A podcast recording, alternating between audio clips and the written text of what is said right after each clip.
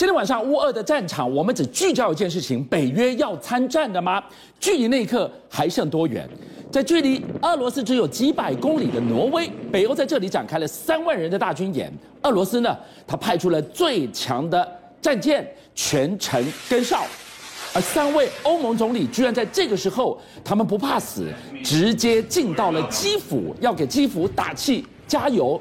这是距离俄乌开火以来，北约跟俄罗斯最兵戎相见的一刻，容不得任何的一点闪失跟误判呢。而且你知道，我们都讲战场上面啊，炮火无情，最严肃的一句话就是什么？子弹不长眼啊。是。所以前一阵子大家发现到说，啊，好像有战地记者深陷这个炮火之中。之前不是传说有一个记者身亡吗？现在讲说啊，连福斯记者啊，这次有两个人在采访工作的当中啊，哎，因为被那个俄罗斯的炮火击中。当场死亡啊！哦，那你可以看得到，事实上啊，在画面上面所所看到，其实之前啊，家章哥有跟我们提到说，哇，那个战地记者，你摄影机拿起来，人家搞不清楚你到底是拿的是 RPG 还是拿什么，是，就直接就打你。对，这一次呢，说是两个这个记者，他们其实穿乘坐这个车辆，然后在那里转播那个战场的这个实况啊。对，结果没有想到那个子弹打过来的时候，他们据说他们还有开车门跟他讲说，哎，我们是记者，我们见。可是我跟你讲，你一开了车门，人家远远的其实也看不清楚，是，直接那个炮火继续打，生跟死在乌克兰。交替上演着，乌克兰它被形容是什么？欧洲的子宫。为什么？它是全欧洲唯一一个被承认可以合法代理孕母在这里进行的。是，你居然看到了，在地底下的防空洞里传出这样 baby 的哭声。背后藏着什么东西呢？那我们看到这一次战争里面，其实受害是居然是这一群婴儿，你知道吗？是。诚如你刚刚讲了，乌克兰它确实有一个代理孕母的制度，可是它的法令规定是说，你代理孕母可以，但是你小孩子生下来之后，必须要等到他的这个原生的这个亲生父母呢，要来这里把他们给带回去，是这个程序才叫做合法。对。但问题来了，现在因为战火无情，我开战了，我有我怎么可能进到基辅呢？那你有很多这个不要讲基辅，有很多搞不好是国外的这些父母亲啊什么的，他根本没有办法进到乌克兰这个境内。对。那你这样。子小婴儿你就不能告他领出去，所以他们只能集中在什么？集中在地下室里面。那等他的爸爸妈妈来接他们回家。是。那现在问题来，你告诉我战火什么时候结束？再就是说这些婴儿根本没有反抗能力，他们也只能躺在那个那个床里面。那他旁边看护他的这些这些看护人员，他们也不知道炮火什么时候会打过啊。所以我们就讲说，这个其实现在啊，俄罗斯只看得到说他想要达到政治目的，所以用军事的手段加以进行。但问题是这些婴儿无辜啊，所以我们看到了。普丁挥军进攻乌克兰，我们最担心的那一刻是，普丁会不会去打向北约的战队，而北约会不会卷进来参战呢？那无疑就是欧洲大战，甚至演变成世界大战了。但今天晚上。你在看我们讲乌克兰这一刻，可以说开战以来最接近参战的一刻了。而且这件事情很怪，你知道，一般讲说战争发生，很多人想要远离炮火，结果居然有三个人跑到了基辅那边去。谁？你知道基辅现在是被俄罗斯大军围住啊？而且这三个人来头也不小。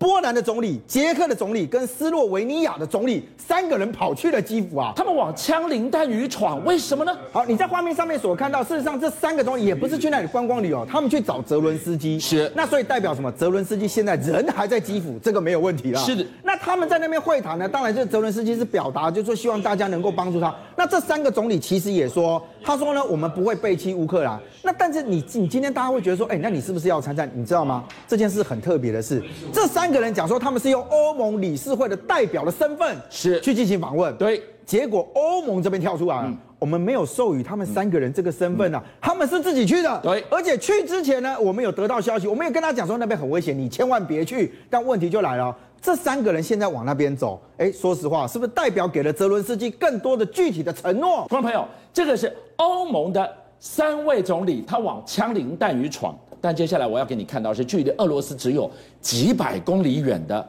挪威三万个北约大军在这里军演啊，极限施压吗？对普丁吗？而且你现在看，很多人讲说，那北约每天在那里看戏，乌克兰被打成这个样子，你们通通都不出手。我跟你讲，北约啊这几天在挪威举行一个二零二二酷寒反应的军事演习。是，先讲哈，这个军事演习其实不是这两天才决定的，他在俄罗斯攻打乌克兰之前呢就已经排定好了。对，但问题是，它还是具有高度的指标意义啊。为什么？你刚刚说了，这个演习的地点啊，其实离俄罗斯的这个本土啊，也不过就三百多公里远。是，三百公里对于战斗机来说，也就是一个 moment 一下就飞到了呀。好，为什么特别提到战斗机？你知道，因为第一次这个是这个北约里面其实有将近三万名的这个士兵呢，都投入了这一次演习。对，而且他出动有各型车辆，还有战斗机。是，那你先看普丁当时是干嘛？由训转战啊。那我今天北约这个地方，我集结了大兵重兵在这里哦。如果今天真有个闪失，比如刚刚那个无人机的事件。北约的这一群士兵可是真枪实弹，全部在那里备战着喽。所以大家会讲到说，哎，你不止北约在这里，美军在这一次里面也派了三千个士兵啊去参与演习。所以你想想看，这个时间点，俄罗斯正在打乌克兰。虽然你这个演习是早就已经排定了，但你北约一样在这个时间点把重兵集结在距离乌俄罗斯只有三百公里左右的地方，那是不是也是在给俄罗斯的普京一个威吓呢？重点不在于这一场三万人的军演早就排定，重点是俄乌在热战，我在这个地方军演。你知道，你是由训转战这四个字会给普京带来多大的压力？他能不提防吗？所以你看哦，以俄罗斯来讲，说实话，大家就讲说，哎，你俄罗斯的军力对付一个乌克兰，你怎么才派这些人呢？我跟你讲，俄罗斯着眼的地方非常多啊，他也要看看周边国家会不会对他不利。是你光看这个，俄罗斯派遣了一个巡航舰啊，前往波罗的海。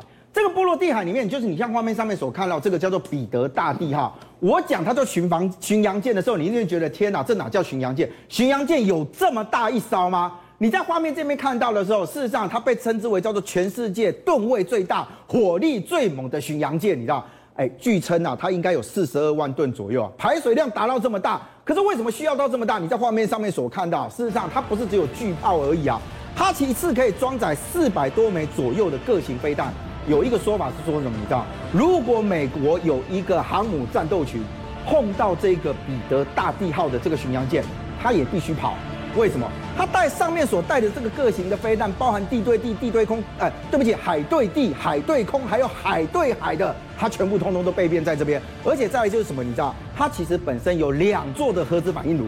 用这个方式呢，其实可以让它长时间在远洋上面巡航啊。那现在问题来，你知道它的战力啊，据称啊，比一个中小型的国家的战力啊还要强哦。一艘战舰呢，一艘船啊，是你马上听到有问题很大了，你知道？所以俄罗斯现在把这一艘的跑那个被称之为叫做海上式的移动武器库啊，现在把它派到波罗的海那边，你知道他要去干嘛吗？去干嘛？他去那边看着你的二零二二酷寒反应军事演习，这就是在海上兵戎相见了。哎，还没到兵戎相见，但是呢，你不要告诉我你有三万人在那。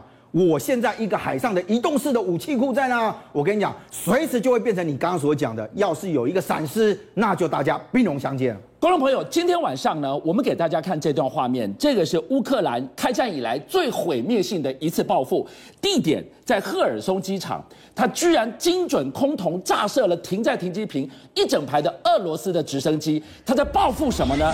结果说到底，居然是报复了。俄罗斯对于国际佣兵组织的这一个所在基地这样的死伤攻击，为什么他会这么精准打到这个地方？居然背后扯出的是俄罗斯特工的渗透。基辅当局昨天宣布，我们即刻起进入宵禁。你都被包这么久了，在这个 moment 宣布宵禁，背后藏着什么样的一个真相呢？没错，他这个宵禁是有很重大的意义。除了两件事，刚刚我们不是提到有这个三个总理到。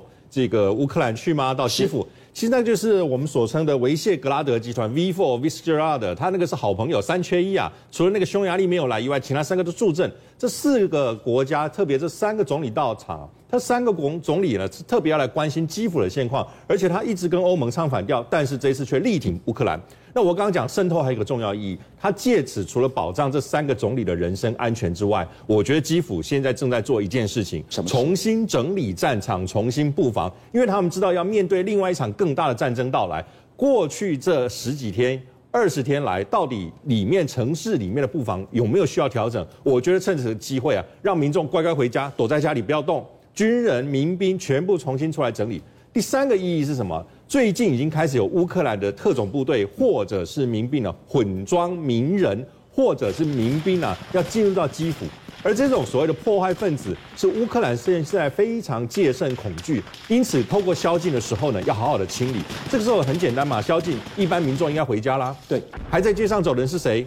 不是有问题的盘查呀，啊，就盘查了。所以借此机会，你还在外面没有地方躲的，那就可能有问题了。所以宵禁是有意义的，借此准备更大战争的这个来临呢，是基辅目前要做的。但我们看一下，当时在克里米亚，俄罗斯如何把超限战玩得如此的出神入化。你讲的太对了，因为八年前的现在，也就是二零一四年的三月份，就是这个时候，八年前，他们在克里米亚东边呢，说是演习，派了三万名部队在附近呢在部署。可事实上呢，这个时候他已经派了六千个人啊，混充民兵啊，进入到克里米亚半岛。他身上穿了绿色的衣服哦，没有军阶，没有标示，你看不出是哪里人。而这时候，俄俄罗斯呢又发布假讯息，传简讯、发讯息给在克里米亚的人，克里米亚民众的手机都会收到，不要担心哦，乌克兰我们派了民兵到现场，现场来保卫大家的秩序。大家看到绿色衣服的是我们自己人，不要担心。大家就觉得没有戒心。可事实上，到了二零一对二零一四年的这个二月二十四号，警报发起、攻击发起线的时候，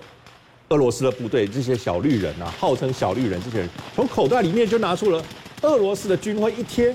我立刻摇身一变，就变成俄罗斯的部队。哇，立刻这样的招数，他这个已经是现代版的木马屠城。他就先把六千人丢到城里面去，丢到克里米亚里面去。时间一到，全部贴上标章，而且同时所谓的超限战的 Hybrid War，这超限战讲的就是说，同时发讯息，让当地的民众减少戒心，不晓得路上的人到底是谁。于是当他发现这个部队原来是俄罗斯人的时候，你乌克兰要来也来不及。还有一个更厉害的。这个乌克兰呢，当时有情报单位说，哎，克里米亚糟糕了，我们要赶快去防守。对不起，俄罗斯也发假讯息，透过他内线的情报反击，让乌克兰本身基辅当地的官员误判情势，以为克里米亚目前还好，没有什么问题，因此就没有派部队去救援。在当下三月八年前三月，这时候克里米亚不费一兵一卒，俄罗斯部队几乎没有什么。